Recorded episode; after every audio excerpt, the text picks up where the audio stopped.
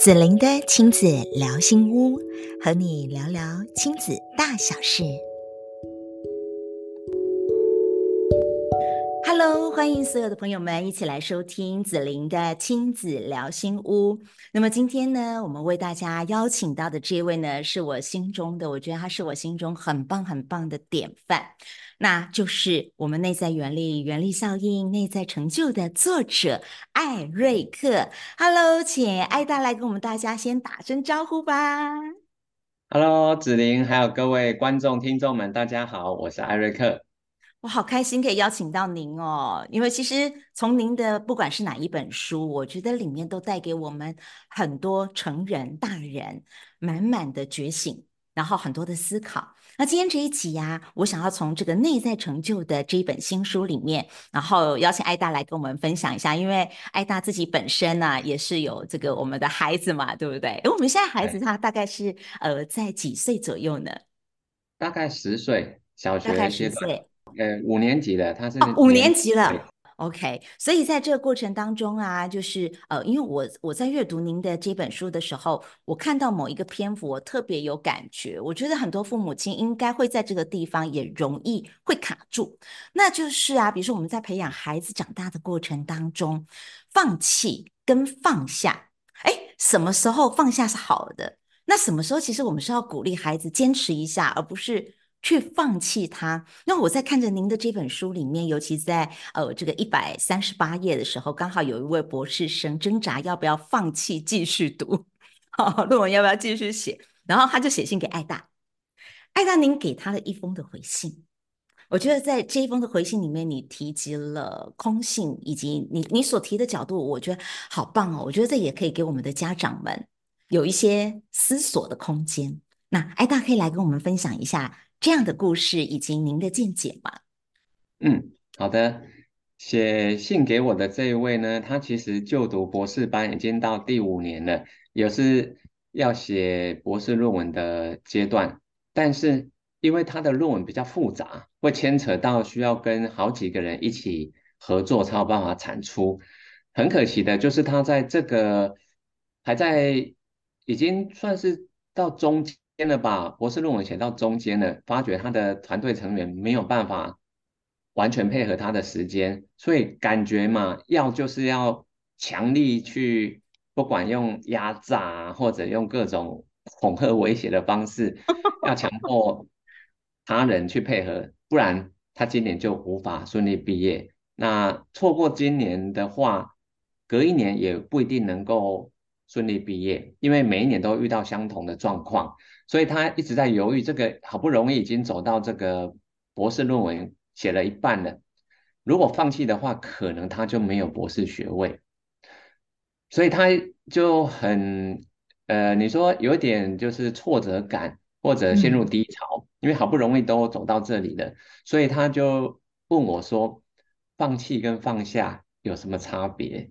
好，那我自己本身是因为有一个类似的。例子的哈，我是以前念那个台大资讯管理系啊，照理说成绩还不错是可以直升，哦，所以我们的台大资讯管理系要升那个研究所是可以可以直升，我的成绩有在那个前大概十几 percent 吧，但是呢，我我不念，就我不念台大资管所，我用我的成绩去申请。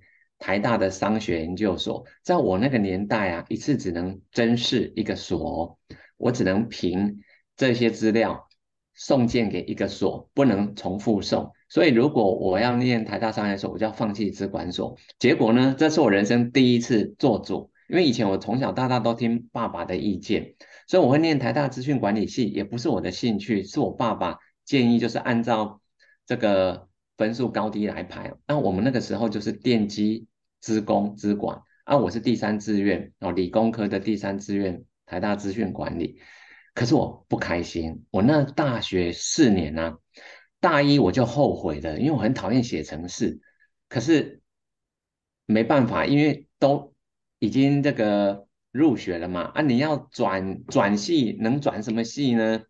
等于是对爸爸来讲，这么好的科系。你放弃，如果你去念什么，比如说心心理啊，或者是呃比如说什么哲学，我爸一定会生气，嗯、因为好不容易你都考到全国前两百名了，你却去念那些对他对我爸爸生意人来讲是不太能赚钱的行业哦。所以我大学就乖乖念完了，可是到研究所，我决定不再听爸爸的，我要自己做决定。结果落榜了，我真是的 没上，就惨了。我爸就说啊，都是我自作主张啊，好好现成的资管所你就没了，你现在只能大学毕业。因为以前啊，我念到大学的时候啊，是我们世代。我那家族四代以内唯一念到大学的，我是最高学历，所以我们家族都把希望放在我身上。本来我爸爸很自豪的觉得都可以有硕士的，竟然没了，所以那个希望落空，他就很难过。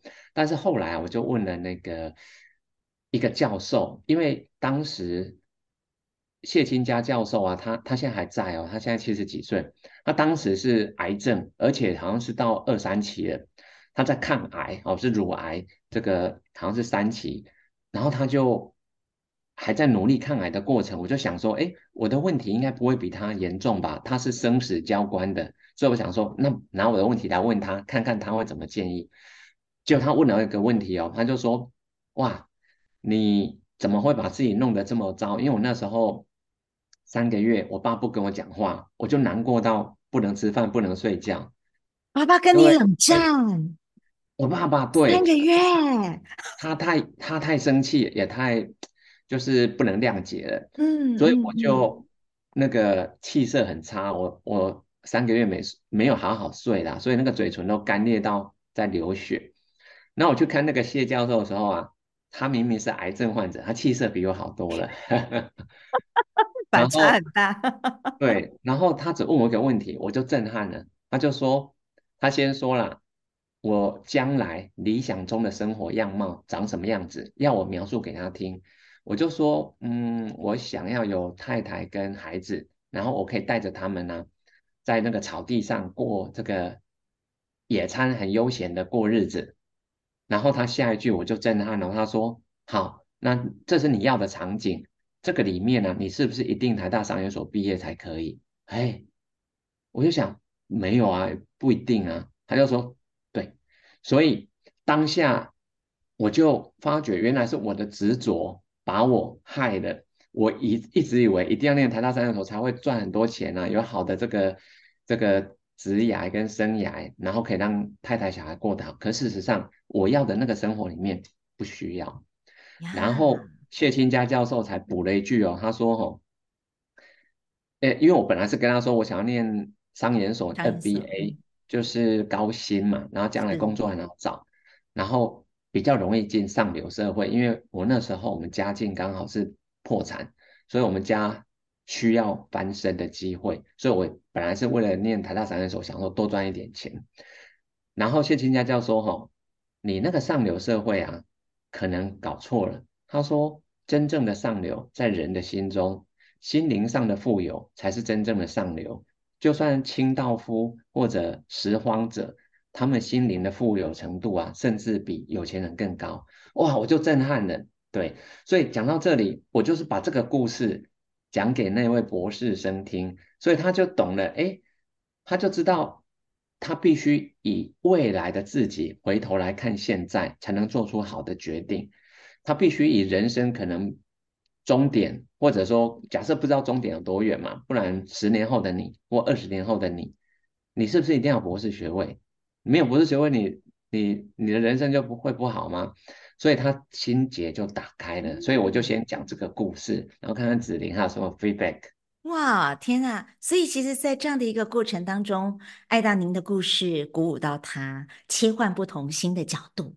然后这里面其实等于带到您的第一本书，嗯、其实第一本书你一直在强调叫做以终为始，就是当我们能够拉到那个最后，嗯、我们其实渴望活出来的那个样貌到底是什么？我们再来回推，所以到底我们透过怎么样的修炼，或者是怎么样的前进的方式，是可以达到我们后面真正想要的，并不是社会所期待，或者是可能家族所期待。那我我有一个很大的好奇啊，就因为我觉得其实家长在跟孩子之间，比如说，因为您刚刚有提到说父亲其实是反对您往商研所，然后然后可是你觉得你读读那个没有读的很快乐，所以在这样子的一个。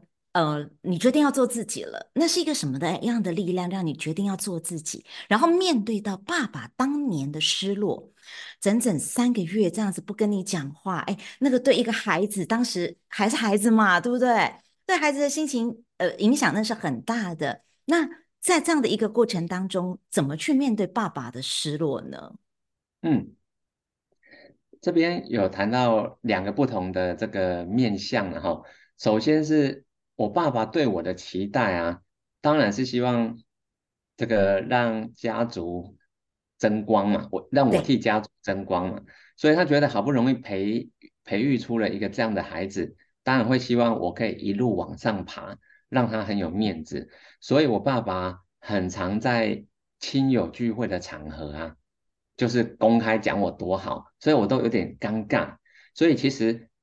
我事后也是觉得我不喜欢这样，我不喜欢我爸爸拿我当成一个你说获得掌声或者是这个大家肯定的一个一个工具，哦，嗯，我我变成了我爸爸获得外在成就的工具，所以我后来就决定，我将来不要这样对我的孩子，应该要我孩子做他真正快乐的事情，我觉得才会更有成就，而不是我们认为的哦。因为爸爸那一辈认为的，其实那是他那个年代。你看现在的工作，在二十年前，可能有一半是不存在，对，都是冒出新的机会出来。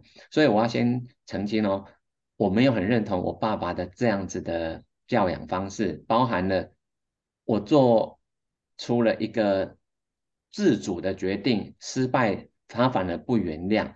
如果是我啊，我会让我的女儿多尝试，让她自己去面对失败，让她知道怎么去检讨跟改进，然后让自己变得更好。但是我不会用生气的方式来回应她，我会用鼓励的方式引导她找新的出路。太棒了！其实艾大，您刚刚这一番的，呃，这个从从我们父父辈时代，好，然后串联下来，呃，来到艾大自己当爸爸了之后，其实你有些地方你是要翻转的，然后你有知道说哪些东西很好，你可以保留，哪些东西可能觉得，嗯，对孩子可能 maybe 是一种扼杀，那这个我们就调整。那我们就有谈到说，现在您自己的小家庭啊。就是因为我们刚刚提到放下跟放弃嘛，就是在这两者之间，那我们怎么陪我们家的孩子，就是在走这样子面对失败的过程，或者是有挫折，其实它就是一种挫折的过程。然后在经历到挫折的时候，有没有什么样的故事是您陪着您的孩子，然后去经历它，然后陪着他去识别出来，这个时候我们放下很好，或者是这时候我们选择不放弃。就我，因为我觉得这两者真的是在一个非常优微的、很难的状态里。那好想听听艾大的故事，我觉得您的故事一定也会带给我们一些启发。